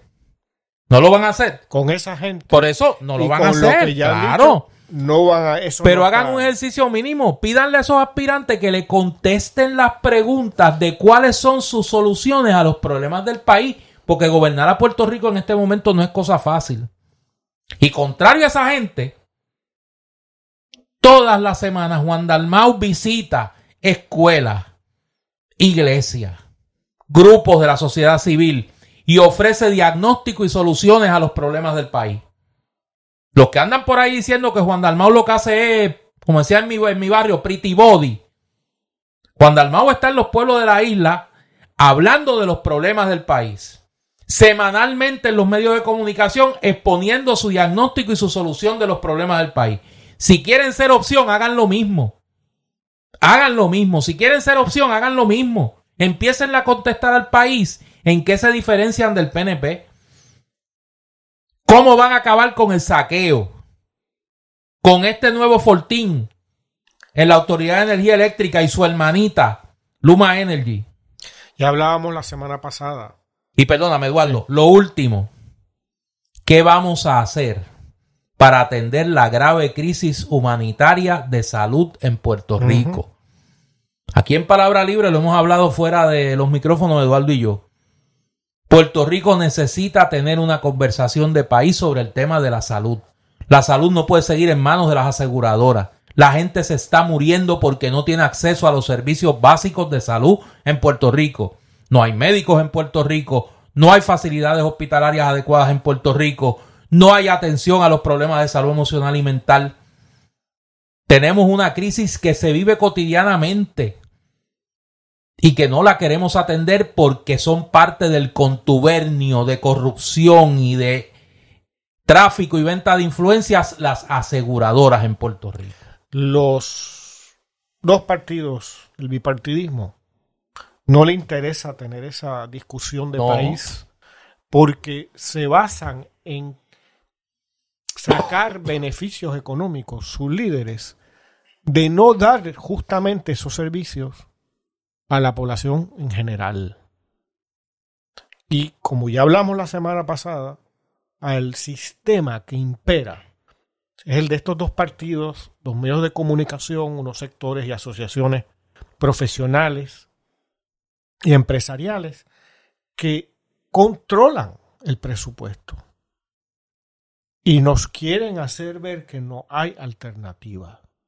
Hablábamos el otro día eh, de un canal de televisión que ponía el simulacro de análisis político en el que solo hay miembros de uno del Partido Popular otro del Partido No Progresista, ¿no? Tomás Rivera Chats y este, Alejandro García Padilla, que parecen el Vives and Bothead de, del análisis político, sin que se sepa quién es Bothead y quién es Vives. Yo creo que se intercambian, ¿no? Y eso es el opio de la población puertorriqueña, del pueblo puertorriqueño. El que nos den ese, que ese sea lo más alto, que es bajísimo, ¿no? De posibilidades. Para esos dos, no hay posibilidades en Puerto Rico. Otra, lo que hay es lo mejor. Y esa ha sido desde tiempos inmemoriales muñozistas, ¿no? Y desde antes de Muñoz, lo que el colonialismo le ha dado al pueblo de Puerto Rico. Que si tú tienes, te da hoy una lata de habichuela y como hoy, eso es mejor que no tener una lata de habichuela. Y nadie ve más allá de su nariz. Y lo que pasa es que esa sociedad ha cambiado. En primer lugar, no. El que ve un poco más allá no tiene la misma amenaza de represión violentísima que tuvo por generaciones cualquier visión alternativa a la de esos dos partidos en Puerto Rico. Y en segundo lugar, es una sociedad que tiene un teléfono en la mano y ve que hay otras posibilidades. ¿No? Que no los, los políticos de otras partes del mundo no son BBC Bothead. En sus versiones eh, indefinidas. ¿No? Que, que, los siete acumuladores estos que están y los que quieren ser presidente del Partido Popular o algo así, no son la única alternativa y que no digan nada de nada, ni puedan pensar nada, ni expresarse sobre nada, y que su único objetivo es ocupar el puesto con tal de que haya salario y beneficio. Eso es todo. Porque el resto no existe. Si hubiera algo más, no se puede ser popular y no se puede ser PNP. Si de verdad hubiera un deseo de algo más, de servicio, de transformación, de justicia, no se puede ser popular ni PNP. ¿Dónde se ve la justicia ahí? Para que el Partido Popular hable de dar zapatos todavía. ¿No? ¿Desde hace cuántos años? Y se le daba zapatos y más nada. Porque seguían siendo pobres. Y ese era el proyecto, que siguieran siendo pobres pues no se puede seguir siendo eso. Yo creo que tienen un reto. Contéstenle las preguntas al país de cuáles son sus alternativas para resolver los verdaderos problemas del país y sobre todo, quiénes están detrás de todas esas aspiraciones y candidaturas. ¿Quiénes son los inversionistas políticos? ¿Quiénes son los cabilderos? Quiénes son los estrategas, quiénes son las figuras detrás de esas campañas, porque eso nos dirá a quiénes realmente van a servir esas aspiraciones dentro del Partido Popular y eventualmente, si es que así fuera, al país. Así que eso es un ejercicio mínimo de transparencia que se puede hacer en medio de este proceso. Oye, Eduardo, hay un tema que esta semana se estuvo discutiendo eh, en los Estados Unidos y en Puerto Rico. Y yo no quisiera que pasáramos. Eh... Oye, Néstor, antes de que pases a esto, hay un pequeño tema que quizás viene bien, ya que estábamos hablando del Partido Popular. Es, rápido y como entramos a lo tuyo tranquilo. enseguida. Y es con relativo a. Acuérdate que esto es palabra libre. Sí, no, aquí hacemos, tú sabes. Sin prisa, pero sin pausa. Aquí ejercemos nuestra libertad individual. Eso es así. Este, salió en la prensa en estos días que la recaudación que tiene el Partido Nuevo Progresista. Ah, cierto. Que yo creo que lo podemos entroncar con esto que veníamos hablando del Partido Popular, porque tiene mucho, mucho, muchas concomitancias, ¿no? Dice la prensa, reporta lo siguiente. El Partido Nuevo Progresista tiene un balance de 29.958 dólares con 86 centavos, lo que representa solo un 1.3% de los 2.3 millones que tiene disponible el presidente del partido y gobernador Pierluisi. Y luego el resto de- del artículo, ¿no? Se entrevista a algún, algunos funcionarios o políticos del Partido Nuevo y dicen que todo está bien, que todo está en orden. Fíjate que aquí hay un cambio muy significativo. El movimiento político, es decir, el partido, acumula apenas el 1.3%, es decir, nada. El 1% de lo que ha acumulado el candidato a la gobernación. Y aquí vemos el esquema que ya impera en ese bipartidismo. El movimiento no importa, la estadidad no importa, el ELA no importa, porque no existe en ninguno de los dos. Ni, existi- ni tienen posibilidades de existir. La justicia no existe, no tienen contenido. Lo que son son un individuo que se arropa o, o se esconde en la política tradicional de los partidos políticos, que representa a los inversionistas políticos, Exactamente. ¿no? que no están necesariamente en el partido como políticos o como servidores públicos. Son empresas, profesionales, empresarios, etcétera, que dan dinero a un candidato que se espera que gane para que reparta contratos. Eh, adelantar las causas con las que se ensucian la boca los políticos. Justicia, desarrollo económico, todo ese tipo de estadidad, ELA, etcétera, etcétera. No cuenta porque no hay fondos, no se invierte para eso. Eh, el partido que más ha acumulado es el, el PIB, el Partido Independentista Puertorriqueño, que ha acumulado, ha acumulado 90% más que el PNP. ¿No? Y ahí es el partido. Y ahí hay un, hay un partido, ¿no? En- aparentemente hay un movimiento político que se invierte en el movimiento. Claro. Eh, aquí se invierte en una figura, ¿no? Es una apuesta a la repartición posterior a Claro. ganar. Es una inversión, por Es eso son inversionistas políticos. Exactamente. En- y los ideales han desaparecido. ¿no? En este contexto, pensemos, por ejemplo, ¿dónde están los cabilderos de la estadidad? Estaban en la vista esa de Manchin con, con, con nuestro gobernador Pierluma, ¿no? Y siguen ganándose ciento y pico mil dólares. Todos ellos.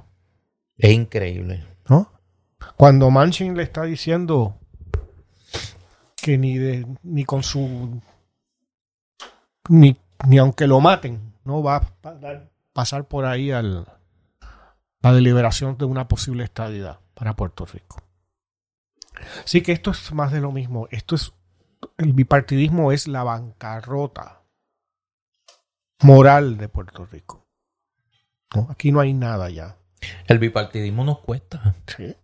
Nos Es cuesta. una, fue una forma de saqueo, a ya los no hay más únicos nada. que no les cuesta es a los que viven de él. Claro. A los contratólogos, a los que a los que viven del negocio, de la inter- de la eh, de ser intermediarios. Es de un esquema negocios. de saqueo del pueblo puertorriqueño. Claro, por eso es importante, por eso es que señalo y qué bueno que lo trae, que en el caso del Partido Popular, ahora que están en el proceso de escoger sus candidatos y candidatas, busquen bien quiénes son los, eh, los que están detrás de esas candidaturas, los inversionistas, los contratólogos, los estrategas, los asesores, los donantes, porque a eso es que le va a servir, a eso es que le va a servir.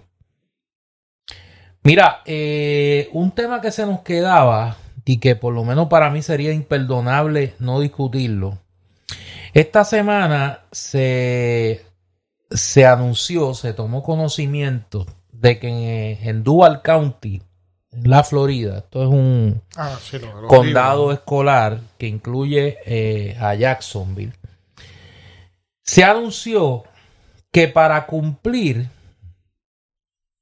con una ley que se aprobó en el estado de la Florida, que fue promovida por, eh, por el gobernador Ron DeSantis y que es una ley que se ha aprobado ya en 19 estados de la Unión Americana, que intenta limitar la enseñanza de lo que los sectores conservadores norteamericanos llaman conceptos divisivos o la teoría eh, crítica del tema racial en los Estados Unidos que plantea una reinterpretación de la historia del origen de los Estados Unidos. Eh, es famoso eh, el, el proyecto que dirigió el, el, periódico el New York Times sobre este tema y que pues causó todo el escándalo de, eh, de los historiadores e intelectuales conservadores en los Estados Unidos, la clase política conservadora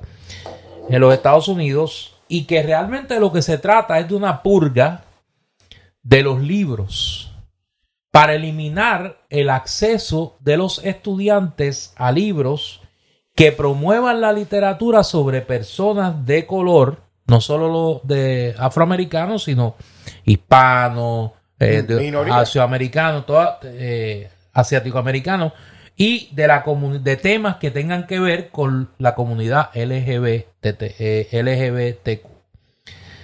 Pues en esa purga cayó un libro eh, infantil sobre Roberto Clemente.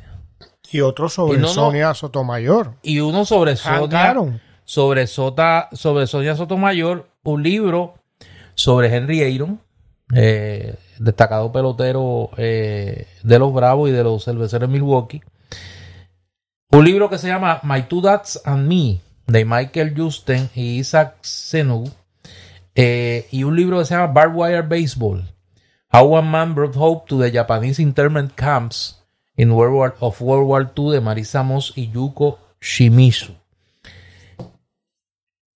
Esto debería servir de lección a todos los que han ido de Puerto Rico a la Florida a reírle las gracias a la ultraderecha norteamericana. Y se ve bien cómico en las redes y para usted hacerse el más eh, o la más eh, contrarian el promover este tipo de política. Yo lo único que quisiera recordar es que en 1933 en Alemania comenzaron quemando los libros. Y como dice un post que eh, vi por ahí que reproduje en mis redes, terminaron quemando a los seres humanos. Y yo no sé cuán consciente está mucha gente del avance y del peligro que representa el fascismo, sí, el fascismo en los Estados Unidos. Y que estas figuras como Ron DeSantis, como Donald Trump, como Marjorie Taylor Greene, que se lució en el mensaje de Estado de la Unión del presidente Biden gritándole allí mentiroso, y toda esta camada de representantes y senadores republicanos que incluye a este hombre George Santos, que es el rey de los embusteros, o sea, eh, es increíble. Toda esta gente promueve un pensamiento racista, negacionista, anticientífico, que en la primera línea de quienes no forman parte de su visión de Estados Unidos estamos. nosotros. Estamos nosotros. Y jamás van a ver como un igual ni a un puertorriqueño y mucho menos a un puertorriqueño negro, a un puertorriqueño mulato. Y eso no debería ser difícil de entender. Lamentablemente, muchos puertorriqueños, unos por ignorancia, otros por sabrá Dios qué condición, y otros por un sentido un poco torcido, de cómo adelantar lo que ellos aparentan creer en términos de eh, la estadidad, los lleva a respaldar este tipo de política. Mire, yo no tengo problema que usted se ponga la suástica o una camisa negra por ahí y diga, mira, yo soy fascista, yo creo en el, en el fascismo y todo lo demás. Ahora, que usted por hacerse el gracioso, por ignorante, le esté haciendo coro a unos racistas, a unos nazifascistas, a una gente que quieren crear una nación blanca, excluyente de todo lo demás. Pues mire, usted por lo menos debe saber lo que defiende. y que usted se está prestando a hacer espada en la yugular de sus hermanos. Espada en la yugular de sus hermanos. Así que este caso del libro de Roberto Clemente, yo me alegro que haya traído a la mesa lo que está pasando en los Estados Unidos en general y en el estado de la Florida en particular. Porque, por ejemplo, una de las cosas que decían era, no, pero es que eso fue en un condado allá. No, mire, esto no es en un condado allá. 19 estados han aprobado o órdenes ejecutivas o legislación para prohibir el acceso a lo que ellos entienden en literatura que trata o el tema de la raza desde una manera crítica o el tema de la comunidad LGBTQ.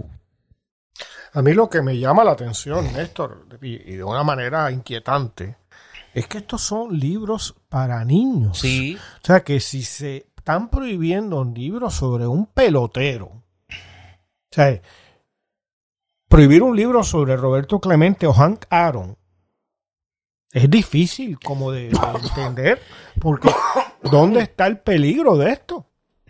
¿Sabes? Hank Aaron fue el que rompió el récord de Babe Ruth de jonrones después de que Babe Ruth lo tuvo por décadas de décadas. O sea, es una figura histórica más allá de sus particularidades raciales, de dónde nació, de qué año nació. Eh, es una figura histórica. De igual manera, Roberto Clemente, primer latino en batear 3.000 hits, eh, etcétera, ¿no?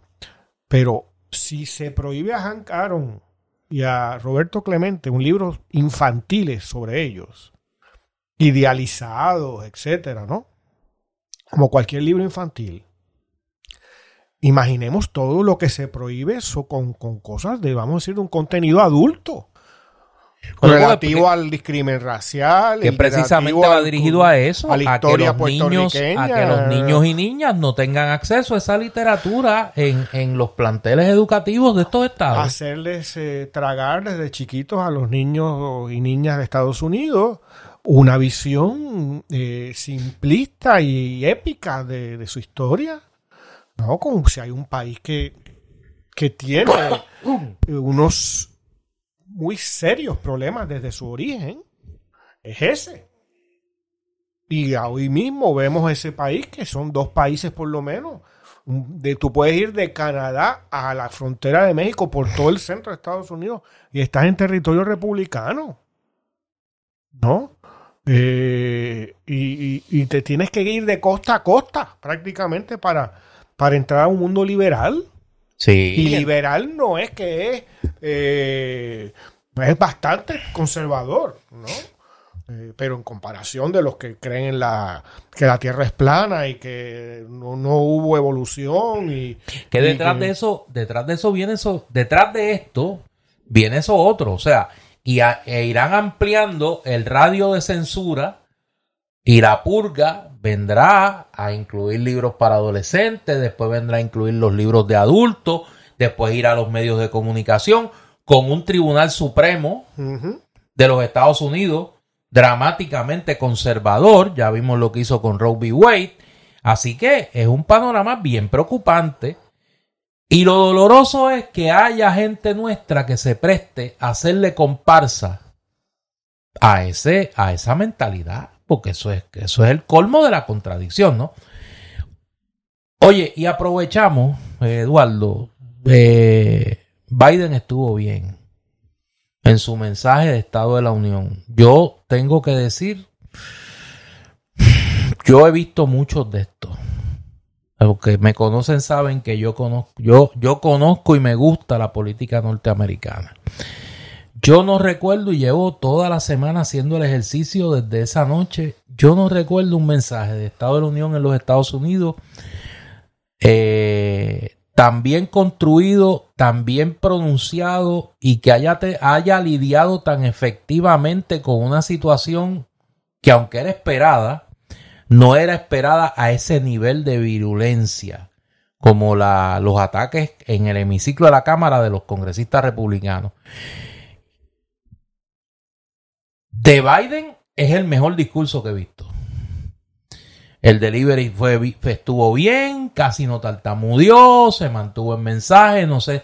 Cuando se salió del libreto se tuvo que salir por la actitud de los republicanos. Colocó en una encerrona allí a los republicanos con el tema del seguro social y el medical, que los puso allí a pararse y aplaudir, eh, comprometiéndose a que no van a tocar el medical eh, y el seguro social. Lució firme cuando le dijo no me manden ese proyecto que yo lo voy a vetar. Eh, con el tema de la deuda eh, y otros temas allí.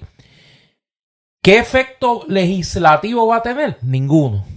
Porque obviamente la Cámara Republicana va a hacer muy poco lo que va a aprobar de esa agenda. Ahora, en términos políticos, me parece que le dio un aire a Biden luego de unas malas semanas con el tema de los documentos. Eh, los documentos estos, que esto es ya una comedia, ¿no? Eh, ayer aparecieron, apareció un documento en la oficina de Mike hace unas semanas también, o sea, eh, pero me parece que fue un mensaje efectivísimo para Biden. Hubo una mención corta de Puerto Rico con el tema de la energía y del restablecimiento del servicio eléctrico en Puerto Rico, así que yo creo que se apuntó unas cositas ahí, se apuntó algo ahí. Eh, si eso se va a extrapolar a si Biden va a aspirar o no va a aspirar, yo creo que cada vez es más claro que va a aspirar y cada vez es más claro que tiene problemas con la base del Partido Demócrata. Y Estados Unidos. Y Estados Unidos, no, no. Tú lo dices muy correctamente. Las encuestas son apabullantes. En términos de que la mayoría del electorado no quiere ni a Trump ni a Biden de candidato. Que eso es, y, y es muy similar aquí. O sea, la clase política norteamericana va por un lado y el electorado norteamericano va por otro. Y eso va a ser interesante ante posibilidades fuera de las tradicionales en, la elección del 2024 en Estados Unidos, que no tiene, eh, no, no ha sido muy dado a ese tipo de espacio político. Vamos a ver qué pasa, pero, pero no hay duda para mí, por lo menos, de que Biden lució extraordinariamente bien para todas las carencias que tiene en un momento políticamente difícil y que habrá que ver cuánto, cuánto le saca ese, a ese mensaje. Pues yo te debo confesar, Néstor, que yo no tuve la más mínimo átomo de intención de ah, dedicar un, un, segundo a ver ese mensaje. Y te soy bien honesto, no lo iba a ver. No lo iba a ver porque no tenía esperanzas de que el hombre hiciera ni un buen delivery y mucho menos que fuera tan políticamente efectivo. Y me alegro de haberme quedado despierto porque me porque me equivoqué. A mí el que me cautivó fue el de Pedro Pierluisi. El de Pierluisi. Porque me, ha hecho dormir muy bien desde... sí. lo tengo en loop. es una, tú lo, tienes ahí... Lo pongo este en loop así a las 11. Sí, sí, sí. Y eso... Y lo pones así como, como, de fondo, como de fondo. Ocho horas de sueño. Mira, ni... ni ni los laboratorios esos que ponen este ondas y cosas eso hacen un efecto mejor. Fíjate, eso se debería pasar a, la oficina de ¿cómo se llama el panadero del, desarrollo Manolo Sidre. Manolo Sidre para que haga algo aquí de desarrollo de del estado soporífero. Dios mío.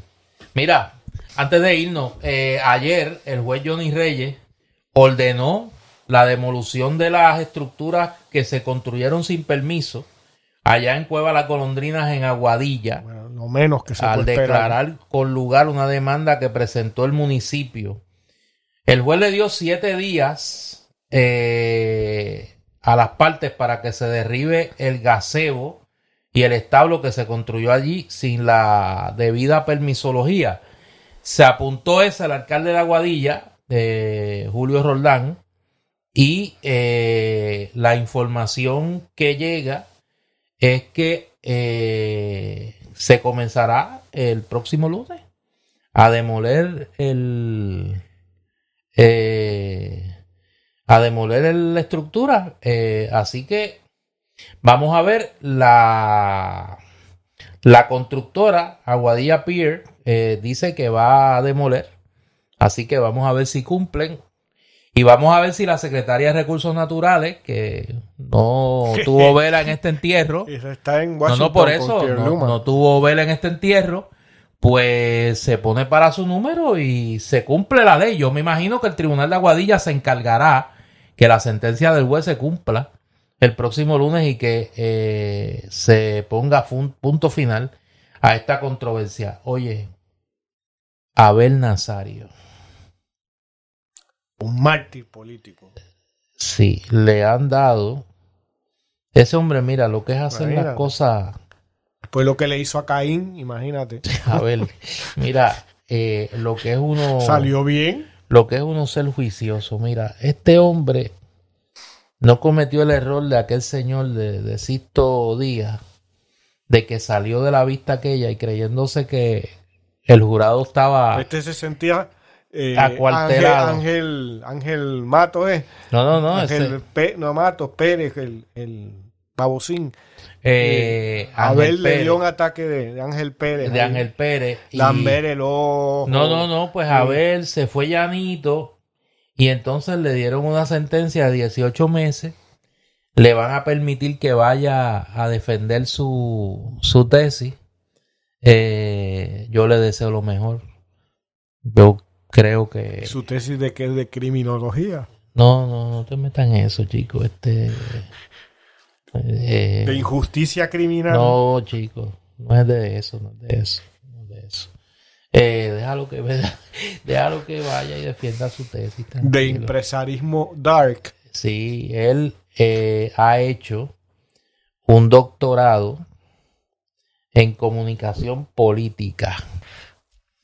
Su tesis, el tema, el, El- tema de su Tú- tú, disertación. expli- tú explícame lo que es No, no, comunicación sí, te- política. No, eso ¿Cómo? existe, no, Eduardo, eso existe. Eso, eso es, eh, eso es una materia que se, que fíjate, se ha vuelto muy popular, que es precisamente el estudio de la relación de el proceso político en general y los medios de comunicación. Sí, pero sí, sí. ¿Cómo? El o sea, estudio la del comuni- contubernio. no, no, la comunicación política ahora mismo el principal instrumento de, de el, el instrumento intermedio. Ahora me hiciste trabajar, me tienes trabajando este eh, doctor Duprey.